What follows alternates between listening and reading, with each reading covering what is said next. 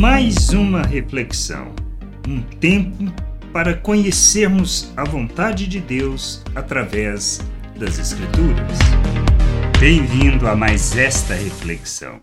Nós temos que entender e não podemos ter outra expectativa acerca da nossa vida neste mundo, de como viver, como devemos andar, aonde deve estar o nosso coração e as situações que viveremos.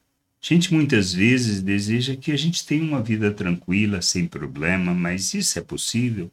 Não, não é. Neste mundo, não é. Nós temos que entender que aqui nós passamos por aflições, por lutas, as circunstâncias da vida que nos cercam são diversas. Não é porque somos filhos de Deus, porque nos submetemos, que Ele irá nos poupar disto.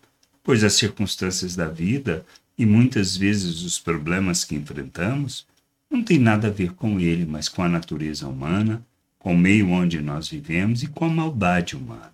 Mas a gente deve sempre se alegrar, caminhar para a expressão plena de nosso Deus, independente das circunstâncias, independente do que passamos. Salomão fala sobre isso em Eclesiastes, lá no capítulo 11, versículo 8. Ele diz assim: Mesmo que alguém viva muitos anos, deve alegrar-se em todos eles. Ou seja, é algo normal.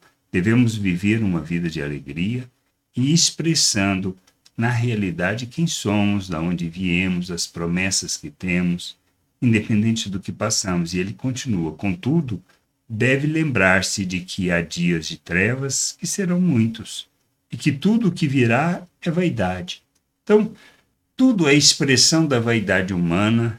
Então, assim, as nossas lutas, os problemas, as dificuldades, elas são inerentes, estão aí. Jesus mesmo prometeu, ele prometeu vida abundante. Mas ele disse que no mundo nós passaríamos por aflições. E é, é uma realidade, é algo normal.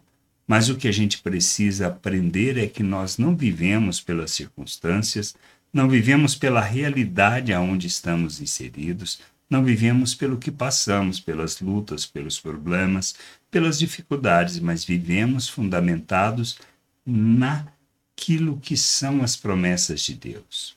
Cristo, a base da nossa vida, que nos conduz à maturidade, ao entendimento da vontade do Pai.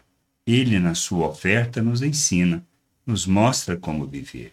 Ele morreu por nós para que nós recebêssemos o perdão ressuscitou para que nós tivéssemos a justificação, fomos colocados na presença de Deus, apresentados por Ele por meio da Sua obra, de forma santa, inculpável e irrepreensível.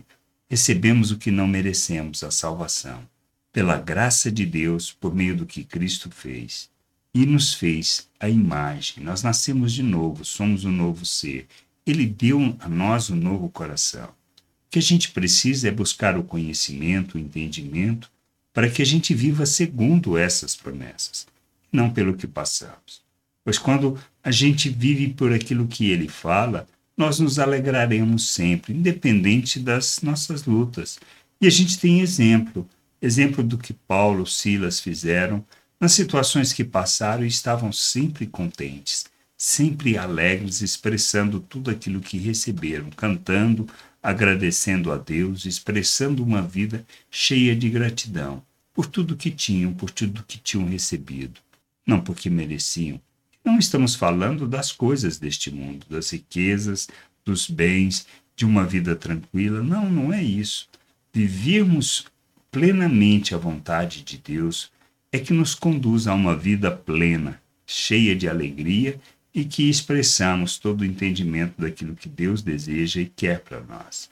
Que a gente possa amadurecer, que a gente possa crescer, que a gente possa compreender a vontade de Deus e agirmos segundo, segundo o coração do Pai, revelando toda a plenitude de vida que nós temos, mesmo que os dias sejam de trevas, de dificuldades, de lutas, de problemas e dias de aflições.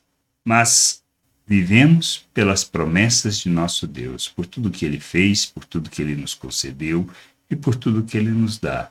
O justo vive por fé, e a gente vive por aquilo que é a promessa do Senhor.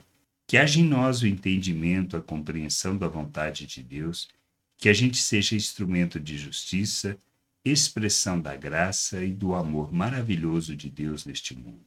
Graça e paz sobre a tua vida. Amém. Gostou da reflexão? Compartilhe. Não deixe de ler as Escrituras. Medite para poder crescer no conhecimento e vontade de nosso Deus e nosso Pai, para que, conhecendo o Senhor, possa o revelar ao mundo.